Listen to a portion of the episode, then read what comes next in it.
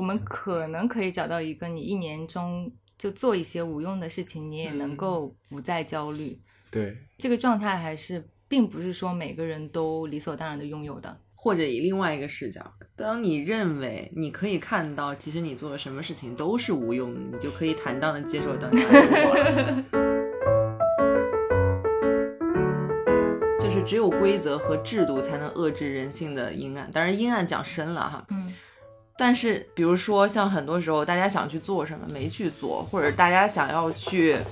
呃，实现什么自己的价值、理想、追求，很多时候你会遇到各种各样的阻力，你也可以找各种各样的借口，然后你还有各种不同时空里的认知，嗯然后他们也会发生改变。可是，如果你给自己定了一个制度、一个清晰的目标跟规则去约束自己，这个东西是高于你的自自由意志的，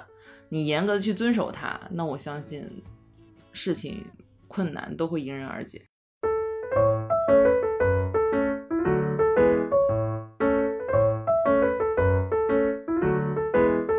Hello，大家好，欢迎来到今天的葫芦吞，我是小野，我是哦老欧，我是张姐，我是特一安，今天想和大家聊一下没有工作的那一年，是哪一年？那一年是小学吗？ 没有啦，其实呃，就是想说想说一下，就是大家都工作了这么长时间了，或者是也从学校毕业这么久了，你们有没有想过会给自己空一年？老欧比较有发言权。 他空的不止一年吧？ 我就是自己跟自己过过活的那种。嗯，说白了就是现在很流行的叫 gap 一年。你太累了，也该歇歇了。大不了再从头再 来，是这样吗？只不过 是从头大不了再说。大不了是什么东西 啊？真的是。对呀什么条件下会 gap 一年啊？就比如说你可能工作真的很累，真的很精疲力竭了。然后我首先就是在我从事，就是我毕业以来，就是我两个工作之间没有超过两周的。他基本上就是呃，第一周第一天还挺好，第二天还挺好，第三天开始焦虑，嗯怎么办呀？怎么办呀？你说我怎么办呀？就是自己完全待不下去的。而且我以前是以为我缺钱，后来我就发现我有有了一点积蓄，然后能够我 gap 一年的时候，我还是会很焦虑。因为你没有生产工具，就是说，如果不工作的话，你是不会有收入来源的。对，对你自己是个机器，嗯，但你手下没有工产工，就是工作生产机器，嗯，是的。那 gap 不就是因为没有吗？那不，嗯，也那老欧的意思就是你停止工作了，可是有别的方式替你在赚钱。比如说这，个太难了吧？比如说买房收收房租啊，或者是你创造了，你比如说你去申请了一个什么专利，这个专利能够别人用，每次都可以给你打钱，或者说你附了一个什么，上传了一个什么文章，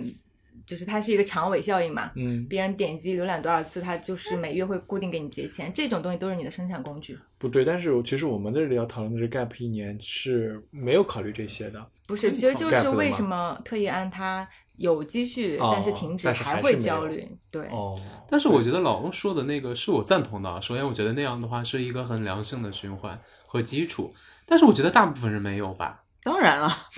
嗯，如果对的呀大部分人都有的话，大 部分人都不工作，然后对实体人不工作 还在我觉产得那钱。个 gap 的它但我觉得不是一年了，它能 gap 很久。很多时候都是复合型的人嘛。你像那个不止袁袁袁为人袁什么袁隆就是平，袁为人写那个什么袁啊为人弹吉他那个袁啊为人，对，写那个写那个啥，给大家写那个啥歌儿，我是你伤害征服，嗯，嗯不是袁惟仁写的吗？他不是就说了吗？我就嗯就每次就拿这个的稿费就行了，每每年都会给他打很多钱。这不就是那个牛姐吗？对凭那首她的歌《养老保险》，All I Want for Christmas is You，每年净赚二百六十多万美元。对，对，所以说我觉得这种是是很少数的，他真的能达到这个了，就不有是一个他这种你作品说的是你的生产工具可以让你财富自由是很少数的，但是有很多人他有一些自己小的东西在运作，比就如比如算张姐可以不工作，然后可以接活儿，是吗？呃也不算接活，其不实也是，一他个就工是作说你停下来，你不工作，你的钱可以生钱，或者嗯你已我经懂产生的作品，你的什么投资可以替嗯你继续产钱。就比如说你有一本书，你每嗯年可以出版的话，就可以有这个收入。就可能有的人看上想改编什么嗯影视啊这些的，你就又有一份收入。你是因为这个焦虑吗？我不是，我是因为我也不知道因为啥。丫鬟命就得干活，嗯 奴才活命，你奴确才实是你还说人家奴才命，我奴才命是我 自己 我要任命自己为奴才。啊！对对对，我是我的奴才。我是我的奴才。那请那所以说，他依然是不会有 gap 一年的想法吗？有啊，有有，非常想 gap 好几年。就一年没没得多。嗯，你张就姐想呢退休，非常。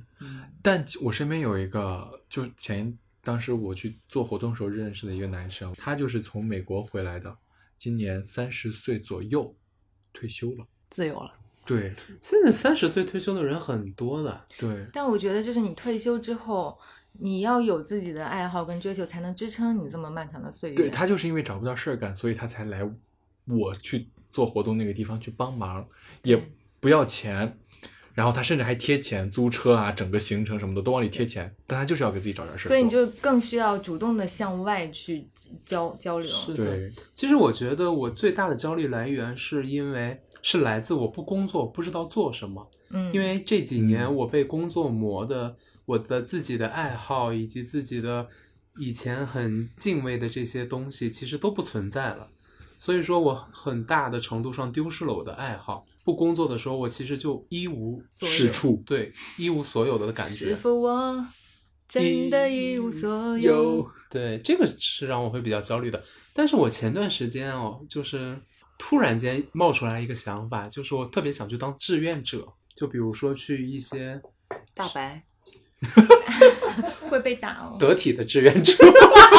我们这里没有说大白不得体的意思啊。大白就是不得体，真的很不得体，是丑恶的嘴脸。就是某一些吧，不也不是全不部。能说全部，不能一棒子打死。是听了一期播客，就是故事 FM 的那种，就是虽然我是什么智障人士，但是我依然有性生性需求，就那一期哦节目，嗯然后就会觉得突然间我就会特别想去当一个志愿者。就是去了解这个世界更多维度的东西。嗯，或者是做一些能够帮助到别人的事情。我记得当时大学的时候，我们去参加过一个志愿活动，就是嗯给养老院的一些人去表演。我嗯当时还唱了一个什么民歌，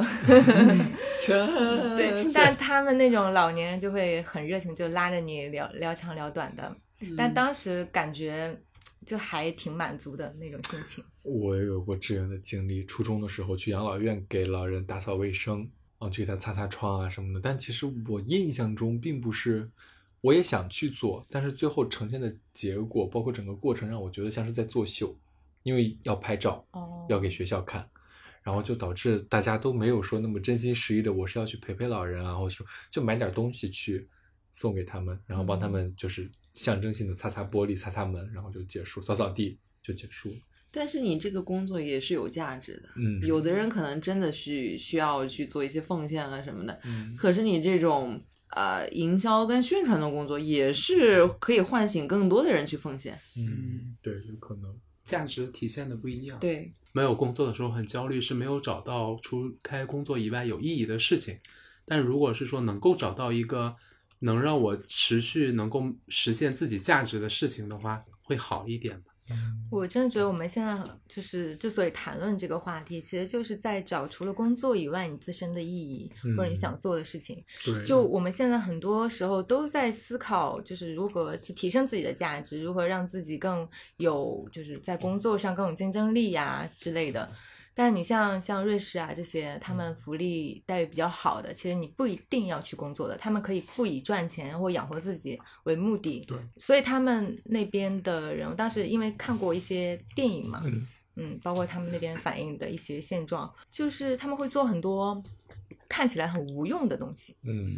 但这种无用的事情，反倒是在你脱离了就是生存压力之后所最质朴的、最愿意去做的事情。我觉得就是我们现在我身边的环境啊呀，或者我们整个的社会就很大家都缺少的，或者嗯很少去思考的一种。还有一种就是我们目前的一些职场环境，它会把我们每个人逼的都往上走。比如说，我从这个公司拿一万，我下一个公司要拿一万五，然后再下一个公司我可能要拿两万。第一个是你的钱阈值在不断的提升，第二个的话就是你比如说，呃，我在这儿可能是一个基层，我再下一个我想要当一个小领导，我再跳一下我可能要当管理层。嗯就类似于这种。所以说，他就会逼着这个人去不断的去自我消耗，或者是说不断的去努力去进步。但是在国外很多就是，我就干一个基层，我就干了一辈子。我在看《摩登家庭》的时候，就跟小野经常讨论那句话，就觉得他们的生活很有幸福指数很高，就是因为他们并没有说一定要去达到一个什么样，在职场上一定达到什么样的一个位置算是终点，而是在做一件很平凡的事情，而这件事情能让他们就是有收入，然后有稳定的这种生活的来源，我觉得这就够了。嗯，其实我首先赞同这个观点，因为的确是他们的确有这样的人，他们觉得他们的工作能给他们带来价值，他就会长此以往的坚持这样一份工作。呃，有一个前提，我觉得首先是要带给他稳定的收入，就是这个收入能够他们生活。就是摩登家庭，你看他们这一大家子人，他们生活开支其实也蛮大的，他们也嗯需要从工作当中，尤其是在最初的时候，克雷尔还是一个全职的太太，她没有收入，那全靠着这个 Phil。你如果说他真的只凭自己的一腔热血和带给他的这种情绪上的价值的话，我觉得也是不足以支撑他一直干这个行业。还有一个就是我前两天看了一个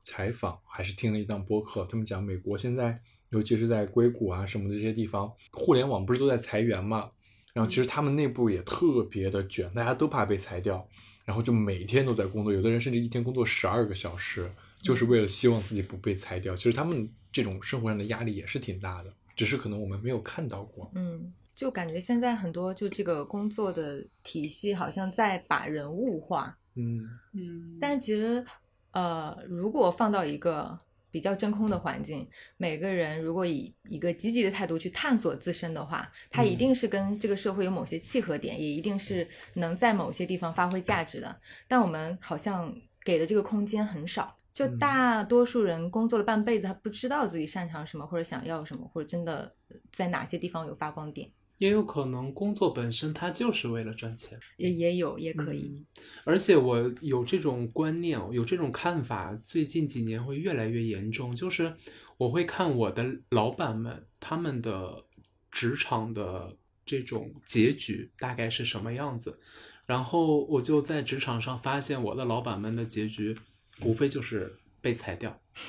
这是我经历了很好多个老板，最终的命运就是被裁掉，并不是说他们没有工作能力，而是在这样的一种公司的这种模呃管理模式的运转下，他们最终的命运只能是这样。我举一个特别简单的例子，就是有一个，就我现在入职这个公司，他会对新人有一个保护期，比如说一年两年。这个时候，他如果是真的有一个大的变动的时候，他不会轻易裁这个人。为什么？因为这个人他相对来说没有被压榨干，就是你这个人的可能性、以及你能够带来的附加价值可能还有。所以说我在一般裁员的时候，我更倾向于说五六年的、七八年的、九十年的，像这种人基本上连室友都被榨干了。就是他，按说他已经非常熟悉这个公司的一个运转模式了。公司初创的时候，这个人就一直在了。像我现在的大老板啊，就是老板的老板，也在这个公司待了很久，并且我觉得他还是一个比较有想法，而且比较能够洞察市场和行动力也比较强的一个老板。即使待了这么久，即使在这个公司，在这个业务当中牵扯了非常非常多的东西，但是他的离开也就一周两周就直接就结束了。所以我就越来越有一个观点，就是，嗯，我的这个行业或者是说我的这一类的工作，它的最终的归宿就是裁员。然后我们在讨论的时候，有一个在这个公司待了很久的一个员工，他跟我说，没有人能在这里退休，就是你要多赚钱。那我觉得他往高处去裁员，是不是为了保证这个公整个公司的流通的一个流通性呢？就你裁一个底层的，它上层还是稳固的。你把上层抽了一个，下面的人就有可以流通起来了。也不是吧？像这种公司的话，它如果是动一个中层或者中高层哦，嗯就是这种管理层，它都是一个大地震级别的这种变动，这种变动牵连的东西会非常大。但是，但是很稳固不是一件好事。你确实有的时候就是需要去换血，换一波血。嗯，像这个他们那嗯种很多年的，他的赔偿金也是很可观的赔偿金是有上限的。啊。嗯，等你的收入到达一定的的时候，它只能按照当地的最高标准去赔偿。那我这边看到的反而是反向的操作。我们公司，我前公司裁员，前前去年跟今年都裁了一波，就在我走之后。然后他们裁员的逻辑就是新来的，甚至是没有过试用期的更便宜的。然后那些贵的员工就是把他调到那个部门，或者等他自己手里的项目慢慢没有了，然后他完不成自己的项目，然后以工作不合标为由。你这个是一个比较恶心的裁员方式，就就是去边裁缘员化成一个本人很少。对，如果说把你把你的生活从你的生活中把工作抽出去，会是什么样子？那我觉得首先要明确一个定义，就是是把你作为员工的身份、全职工作这样的形式抽出去，还是说所有形式只要是进行工作都抽出去？我觉得应该是后者。嗯，你如果说是要 gap 一年的话，跟工作没有关系的话，那就是要全部剥离干净。有的 gap 是为了下一份工作蓄力。对，有的 gap 可能就是为了对提升自己嘛，嗯，那有的对 gap 有也些是为了轻纯为了轻松放松。对，就是为了疗愈自己。对，其实我没有说，因为我没有工作经历嘛，嗯，我在想的就是，我如果今年考不上研，那我到明年考研，这也是一年的时间，我要干什么？就他们经常说的，考不上就考不上，就 gap 一年嘛，就这种。我其实特别想去海南，他们不是有那种冲浪的地方，什么后海啊什么的，有很多店，他招那种试员儿，就是你在那儿就给人做做咖啡呀、端端东西、端端盘子呀、他也不给你发工资，但可以给你提供食宿，然后你就在那儿就可以就这样过一年，然后你平时闲下来的时间，你可以做点自己想做的事情，就是你当时说梦想的时候，你不就 想开一家冲浪店。在海边开一家冲浪 店？ 对，就是我想去体验这样的生活，嗯，我特别担心这件事情以后永远不会发生。我记得当时有一段时间的经历，跟你所畅想的嗯生活状态很像。当时我是去丽江待了小一个月，嗯就是为了去写一个剧本。然后整天，因为我不太适合，不太喜欢去 social 啊什么的。当然，我住那个民宿也是，他们就很热情，就做饭什么啊，会叫你一起吃啊，什么烧烤的这样的，然后也会带你出去旁边的酒吧。但我的日常基本上就是，真的就是天天就是一个人，然后出去去游客满大街的那个路上溜溜，然后可能偶尔去酒吧坐一坐，然后回来自己在房间待着，或者就在院子里面跟他们打打王者。嗯嗯就就是我不觉得我的内心很充盈，嗯，就就是其实可能是我自身的一个原因吧。就当时我脑补的情况，跟我特真的现实到那里之后，我会发现不够。然后嗯我觉得核心原因是因为我的创作输出没有达标，嗯，所以最终还是导致我不行， 就碌碌无为了一个月。对对，就很不满。这个还蛮符合你的感觉。你那会儿在家待了一个月，说要做短视频，结果待了一个月也没做。对，每就天都在总想是想用环境来改变自己。 就是不上，本来你那就是不不去上班儿，嗯然后就在家专心创作，结果什么也也没去上班儿，也没创作。 前半个月骂人，后半个月想事儿， 就没有时间做做东西。那你们觉得到达什么条件之后，你会比较有勇气去 gap 一年？在我刚刚问完那个条件限制之后，嗯我来回答这个问题的话，那只能是我退休了。因为如果连充实自己都算的话，那比如说这种出去旅游写剧本儿，嗯它也不算 gap year。嗯，那如果我要去留学，它还不算。嗯，那这样的话，那只能得其实等我也退是休。可以。你有没有？考虑过，就是工作一段时间，你有了积蓄，然后 gap 一年，这一年里面你可以学习啊，然后就是为了出国这件事情做准备啊。但我出国的最终目的还是为了自己的事业蓄力啊。 对，其实我我有一点担心，其实我不知道和张姐像不像啊。我之所以就是没有勇气，我说我不考这个研，我中间空一年这件事情，我就是特别害怕断档这件事情。我怕我这一年回来我就什么都跟不上了，比如说学历断档啊，或者是你这个工作经验，你这一年就耗费掉了，我就很担心这种事情的发生，所以它才一直导致我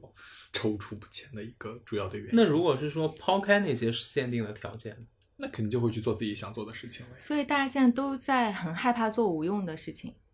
都在尽力去做有用的事情，什么是有用的事情？就是能够为你自我提升啊，对工作有有加成啊。就是我是觉得，如果说分两个概念啊，如果说留学，我真的对于文学、对于哲学很感兴趣，我去留学，这个其实不太，你没有很深思熟虑的考考量到你之后我找什么工作，这个这个学历能够帮我加成多少，嗯，而是出自你本心的热爱的话，对，或者探索你人生新方向的话，其实我可以算作是没有那么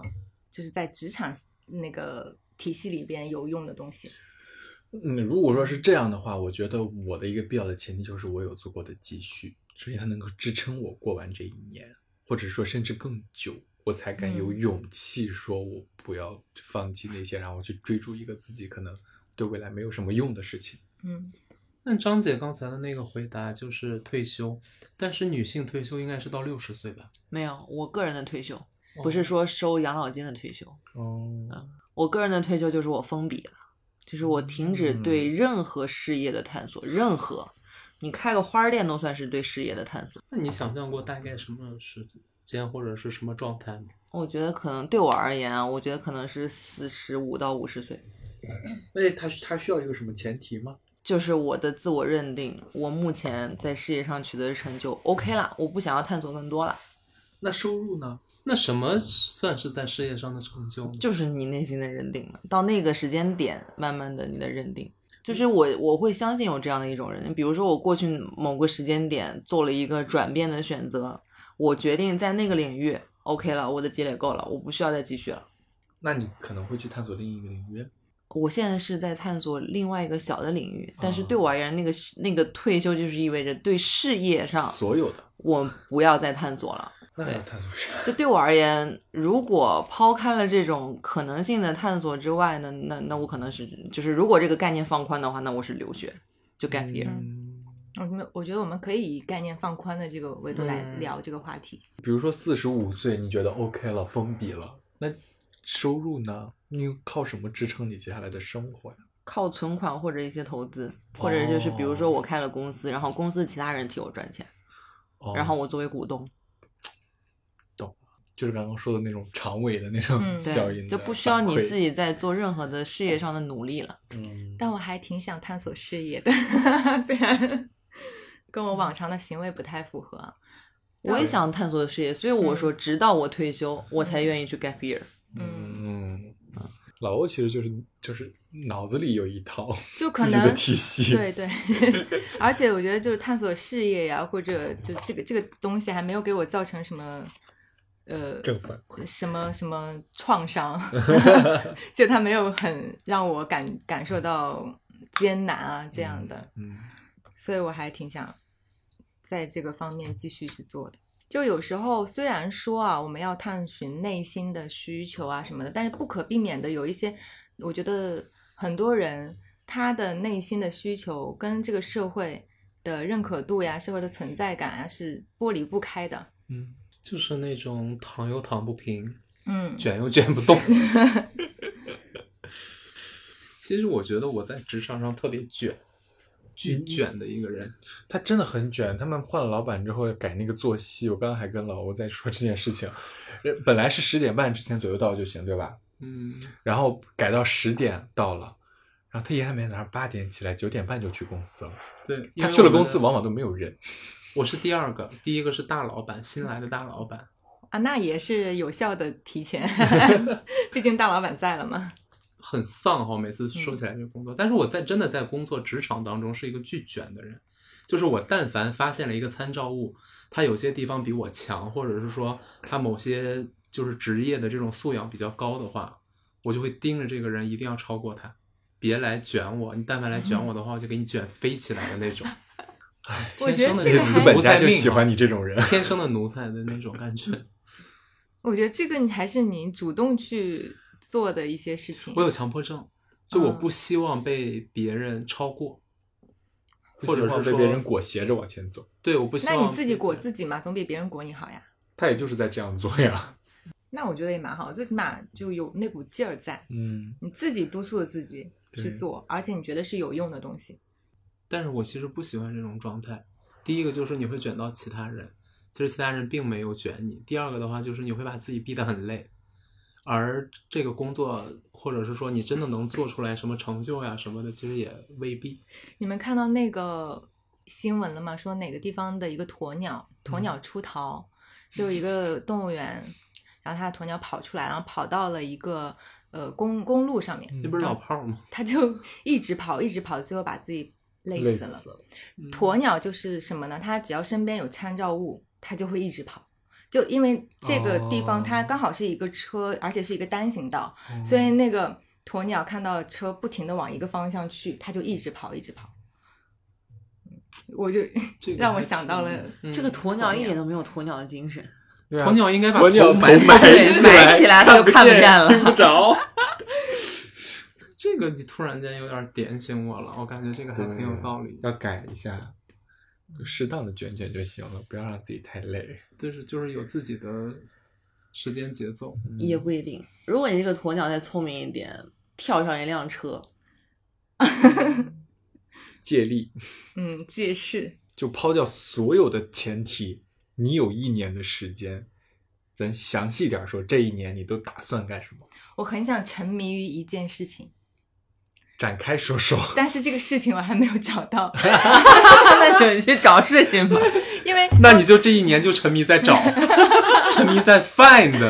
因为刚才我不是在看《风吹半夏》嘛，嗯然后它里边就是半夏一直在就是撅着屁股在干事业，嗯就很投入。然后他身上就是你在埋头专注一件事情的时候，你身上的一些亮点就会被别人捕捉到。嗯，然后他就跟那个李光洁演的那个角色，就是两个人就产生了情愫，在这个过程中慢慢的就是相知。其实一开始是相知，然后相互认可，然后再由信任，然后再产生的感情。我就突然觉得，好像这种情况下是你一个整个人最有魅力的时候。就虽然那句话说的已经烂大街了，就是你专注干一件事情的时候，是你最最有魅力的时候。但我觉得是真的是这样，就 奋斗的青春是最难忘的。嗯嗯对，所以我现在就很想要让自己沉迷到某个事情里面，不管是打游戏也好，看漫画也好，看网文也好，嗯，这些东西当然它也是我就功利性的 去需求啊，因为这些东西可能对我的职场啊、职业也会有加成，嗯但就是我希望找到那个点燃的火，我会比较沉容易沉迷到一件事情当中，就比如说我这段时间就一直在看家具，然后从最开始看全屋定制，我就会把关于全屋定制的所有的知识，以及它所有的什么行内的什么嗯知道的不知道的全部都了解完。我这个我想起我之前一个朋友，他在他在考虑买一个烤箱还是买微波炉，他在纠结这个东西，然后他去把微波炉跟烤箱的原理 所有的原理去研究了一个透，然后最后选择买了一个烤箱，嗯你那个朋友是我吗？ 还真不是。但你也会是有这样的特质的， 嗯，研究完之后买了瓶醋，哎对，我觉得我们是有这种，但是小野跟老欧他不是，对我们你们就就很是得过且过就好，我们不喜欢在选择的东西上面花费太多的时间。嗯。但那个选择其实是创作。嗯你看小红书是上很多这种种草的帖子，他就是这种人，就去把嗯所有的全部排、排下来。就是我看小红书上，我就最近在买洗衣机嘛，嗯然后就看小红书上有一个吐血的整理，就是他跟每一个品牌的客服去把所有的聊天全部记录下来，就这个东西的好在哪儿，不好在哪儿，嗯然后再纵向的去对比各个品牌，就列了一个巨详细的一个一个一个那个种草帖。其实就是钻研精神。对就是我你觉得对一这些个东西就是好奇，你就很好奇它到底好在哪里。我我这个主要的驱动力是在于你做这个吐血 整理分类，你得出来一个结论，这个结论是一劳永逸的。就你依赖于，就是你倾向于自己去获得一个结论，而不是直接拿就拿来主义。也不一定啊。如果比如说你做了一个吐血整理，然后你告诉我，然后你你选了多少，只要我认可你这个整理，那没问题的，我可以站在巨人的肩膀上。说白了，我跟老吴就是那种，就是买东西的时候就期待着就是 surprise me。，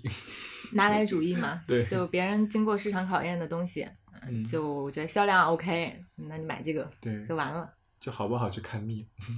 对，好就用，不好就凑合用。 嗯， 是这样的。就说到一年这个期限啊，我上次看了一个文章，他说，当一个人熟悉或者了解一件，也不是掌握一项技能，只需要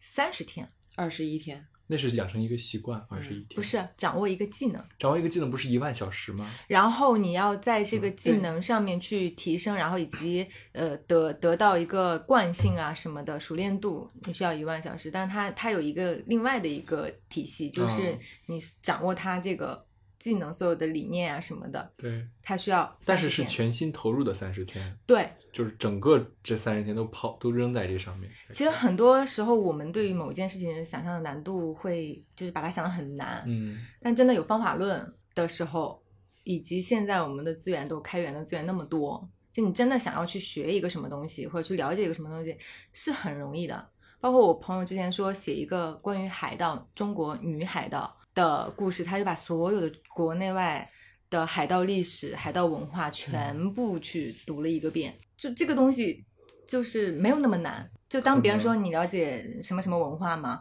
比如说你了解二次元文化吗？就好像这个坑很深嗯或者怎么样的，那、就是真的找到切入点去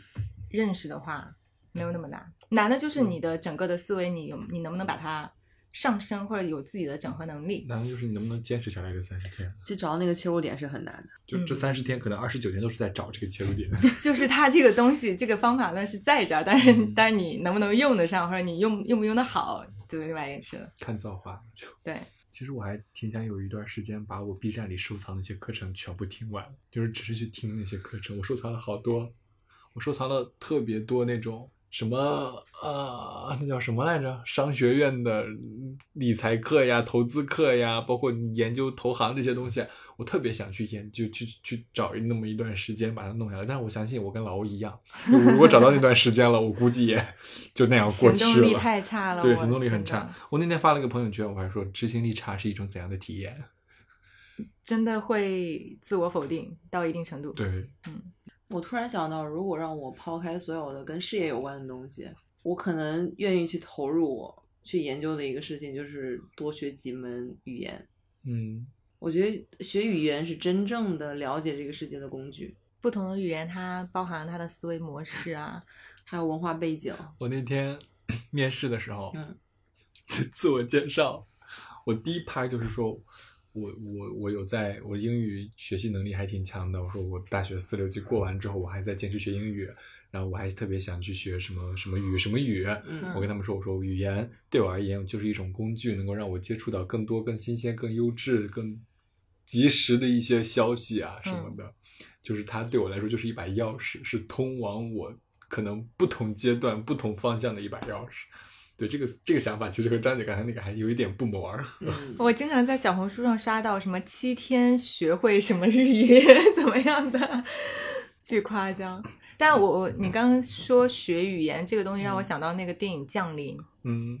就是一个科幻电影嘛，它里面就是一个外星人，他们降临到地球。其实它就是外星人，他们的语言就是跨越时间维度的，嗯它是不是时间的线性的？所以最终那个地球的女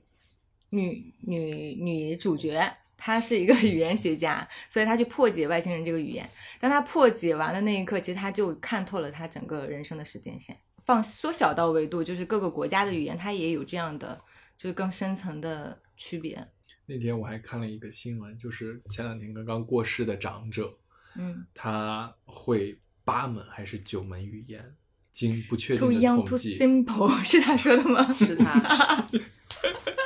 他面对一个香港记者， 对，嗯，他是在就是关于那个香港记者提问了一个关于台湾的事情，好像嗯他说的这样一句话 “too young too simple”。我当时看完那个帖子之后，我真的还挺震撼的，不是那个 “too young too simple” 的帖子啊，嗯是那个他一就是了解九门还是八门，精通四五门，就是能够和别人讲话，包括他有什么罗马尼亚语，嗯，这些在我们看来你都不会去涉猎的。他还把什么罗语纳入到了中国什么什么政府啊还是什么的，嗯不清楚了，记不得那些具体的了。然后包括他学学外语的过程都是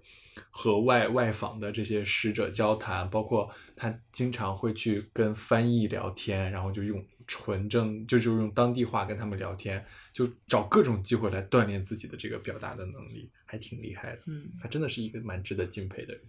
我新来的一个同事，嗯上周才这周才入职，嗯。他会七种语言，当然这七种里面有很多种中国的，比如说嗯普通话算一种吧，嗯，这，个，然后粤语、嗯闽南语、嗯，客家话，嗯，这，四种是中国的语言，嗯，然后英语、意大利语、泰语，天呐，你们说这个东西是有天赋吗？我觉得对于对任何一种技能的天赋都是截然不同的，对每个人而言。嗯但他可能每个人的可能是自己的经历造成的，或者自己的兴趣，嗯再加上语言天赋的加成。我觉得很大一部分人他还没有论到谈天赋的那个阶段， 就 对，大部分努力是而谈及且不到天赋的。对很多你就学语言，你真的只要努力，没有学不会的。我觉得这是还不是说某些东西只有有天赋才能做。把你放到那个环境里哦，不是说咱们中国人会两万个单词，你可能在美国也生存不下去，但是黑人他会两千个单词，他在那边就能生存下去，就是因为他在那个环境里，你自然而然就会真的交流用语，他能用到啥？很容易的， 我有一个太姥，我以为泰国了，我也是。我姥姥的姑姑，人家太姥，然后她今年都八十多了吧，她还是七十多的时候，跟她的女儿还是儿子去了加拿大。就是按理说，一个老人啊，七十多岁的老人，从小在中国长大，没有学过外语，去到那个地方，他现在也能够八十多了，包括他去那些什么游泳啊，就是去商场购物，他都能够用英语和当地人交流。我的很酷哎、哎！对，终身学习的能力。就我估计他也可能有在学，但是我觉得嗯更重要的还是他到了那个环境里， 嗯，他接触的多了，了解就的多了，嗯就很多人就是你选择的是封闭自己嘛，你觉得我不会，然后我口都不敢张。。对，那有的人他就敢张口，敢对出去一个人去采购。嗯，还挺厉害的，嗯，我觉得语言算是我们就拓宽自己的一个还挺重要的方式。嗯。，但他有一个前提就是你真的爱学，你敢学敢做。那个太老就是包括他用 iPad 都用的很顺，但是你就是视频聊天啊嗯，八十、多岁的人了，然后嗯包括他经常半夜，因为是有时差在加拿大嘛，嗯，就半夜跟我姥姥打视频电话，打两三个小时，然后就说、啊、表达欲我要好去强 对啊，我要去什么去运动啊，还是要去超市怎么怎么样的，就这种还挺厉害的。嗯，精力旺盛是每个成功者必备的 特质。哎， 真的，我现在较多就是我最大的一个克星。 语言是一个，然后还有一些像，就是当时我们在看《浪哥》，披荆斩棘的哥哥，然后你 P 哥， 哦，P 哥，你说他他们当时是哪个团队？因为说想要每个人都表演一个乐器嘛。嗯，然后当时是谁来着？说郝云，嗯，说他完全不懂这个乐器，但是上手没多长时间就会了，就是感觉就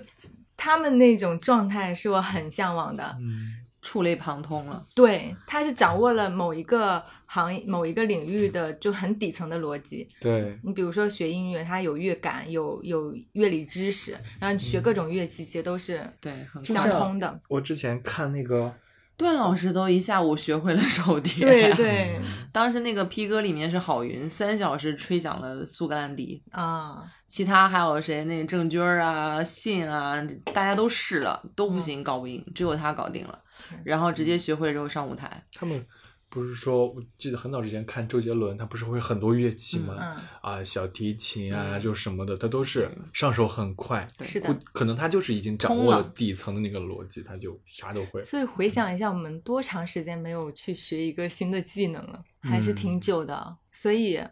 扣一下主题， 如果我 gap 一年的话，我还挺想去多学一些东西，或者说是通过去多学，然后来来探究他们底层的一个逻辑。嗯就包括比如说我们上学的时候，你去学呃数理化呀什么的，或者背政治、英语、历史啊，就学习好的，他每一门都普遍都好。对他就是掌握了一个学习方法，所以我也想去掌握这个学习方法。然后你不管在就是接触其他新的东西，你都可以有一个很好的思路和逻辑去切入。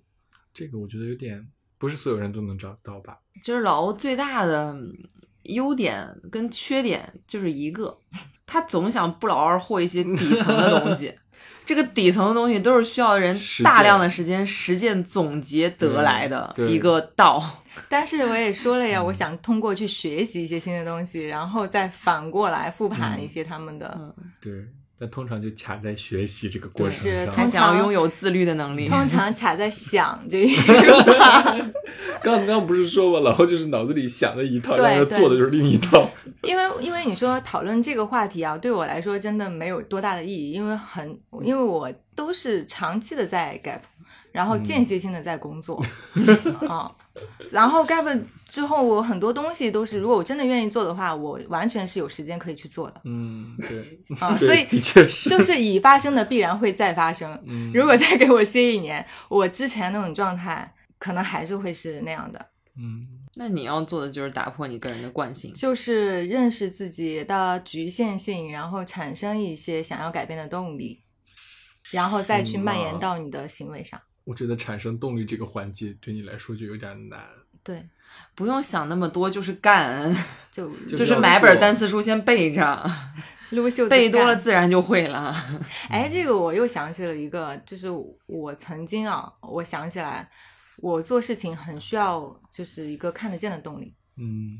就如果我手下在做的事情让我觉得是没有意义的，我就完全提不起兴致来做。嗯所以，所以这么来看的话，我又好像达不到我刚才所说的那种状态。我是很有功利性的在做一件事情的时候，对，嗯，就因为我没有找到热爱的东西嘛，所以我就要功利的东西来支撑我做。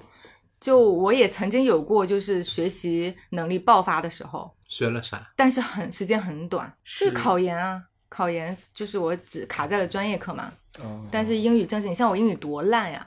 但我通过那九十九十天英语政治没有很高分啊，就及格了而已。 但对我来说，对我的基础来说，其实是很难的。我那个时候就没有闹钟，五五点半自然醒，然后天天就一醒，背着书包，拿着书就去那个图书室，嗯，自习室就嗯蹲着点儿，就那个时候门还没开，因为你要占位置，所以我就等在那个门口。然后中午的时候就跟我就跟我室友去楼下最近的一个校区的食堂买点东西，有的时候甚至是边吃边回那个自习室，就这嗯种强度一直一直，真的是一直坚持到了考研的前几天，就就是完全没有任何的所以惰性，那个让你看得见的东西就是考研这件事。对他目标很清晰，而且他就是考这一门，考英语，考政治，然后他的路径也很清晰，所以我就知道，我只要把这个东西弄了，他就一定会有反馈给我。那你有没有可能现在想要改变这种方式，你去报一门考试？就比如你报一个雅思、托福，然后你就又有这个动力，又是为了他看不见是那个报了结音果符吗？ 那个是班了啦，那个是班，就是有一个能让你看到结果的考试。但然后考你试去为做什么呢？为了什么呢？它的前提是要有一个目的，功利性的目的。，对对，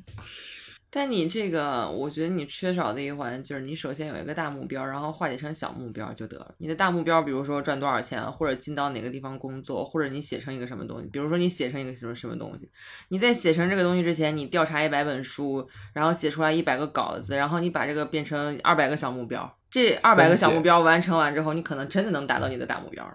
嗯，我觉得张姐这个就是经通过她的实践，然后对哦对得出来的那个底层的逻辑的 这方法根本之不一需要时间。你上 初中的时候，你你也有这个。但是你有很多时候，你如果不去这样做的话，你只是想的话，我觉得也很难你去执行下去。就是这个东西，你要有一个反馈给到你，你才会觉得这样是 OK 的、有效的，我才会这样去做呀。因为对于很多不同领域的工作什么的，它的那个提升的途径并没有那么明确，嗯它可能有很多因素在左右，所以当你就不太会，就可能没有那么多的动力去把它压在这一个单一路径上面。但是我觉得这个路径是必不可少的，就是你应该要把自己能做到的事情去做到，然后就相当于是你准备好了，然后机遇你才能够抓住嘛。但我之前的思想有一个很大的误区，也导致了我很多就行为上的无力，就是因为我可能过于强化机遇这个东西。对啊，因为你在机遇当中吃到了很多红利。嗯，机遇带给你正反馈，对，对对，但是你的星盘不就是这样吗？就是靠机遇，靠投机倒 把。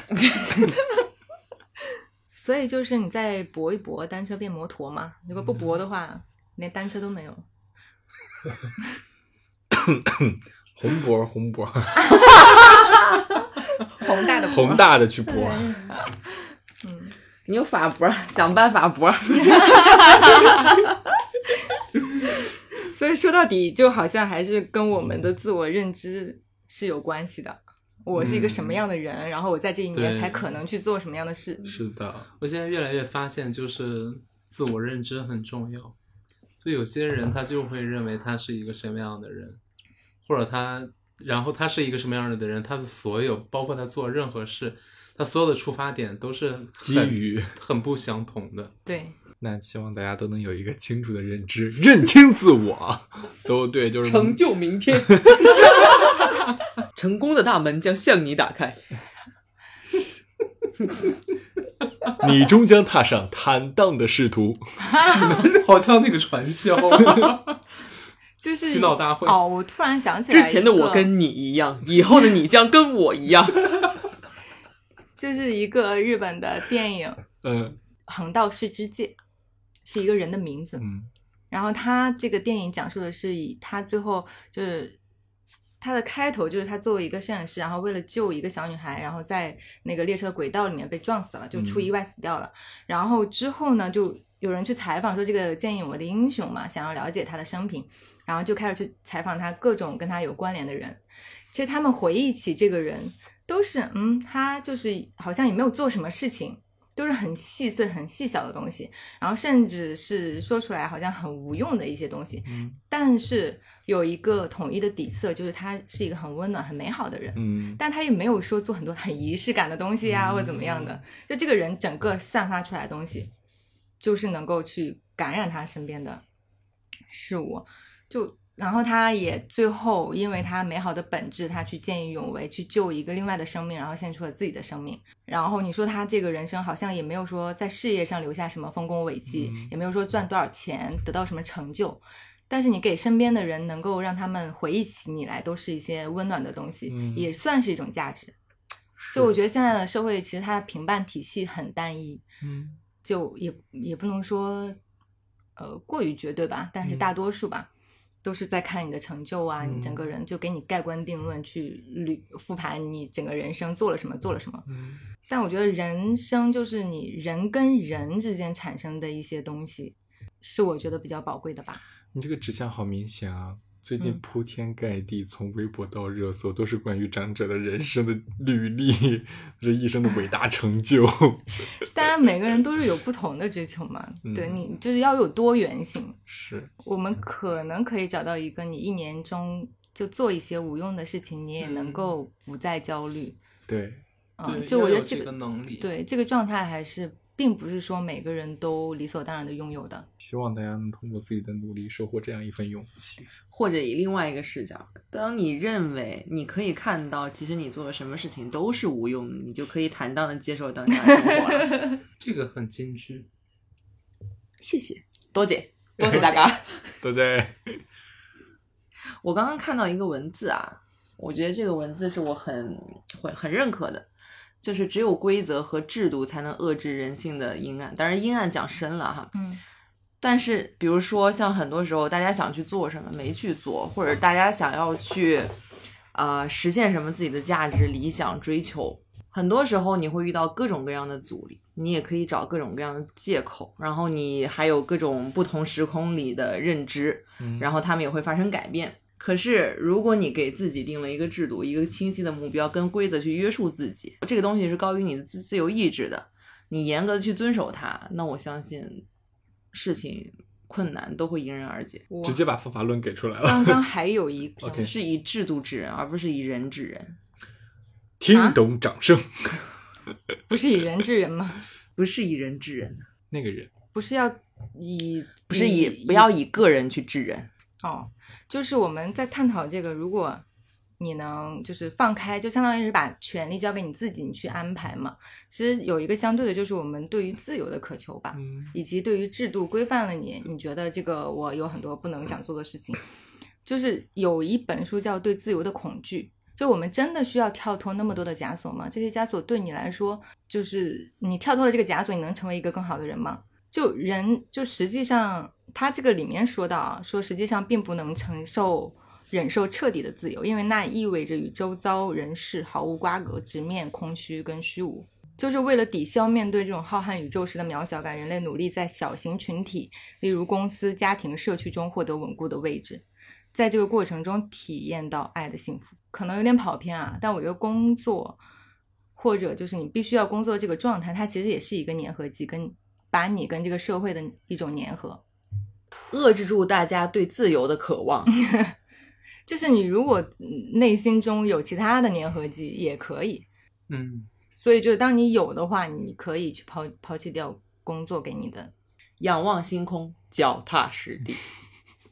吃苦耐劳。听懂掌声。听懂掌声。心中有梦想，家里有余粮。 这你都从哪儿摘的这些乱七八糟的东 西这啊？最后这一句是我们大学毕业的时候，我们的建筑学院的院长在毕业典礼上的致辞嗯，的最重要的一句。啊哇，对这句话，我就一直记到现在。你确定它是最重要的一句吗？嗯对，就是因为最后的那个新闻报道写出来了，点就题是他这吧一句，？对，嗯心中有梦想，家中有余粮，很不错。就是很明确。愿大家家中都能有余粮。今天的囫囵吞到这里就结束了，我们下期再见，拜拜，拜拜。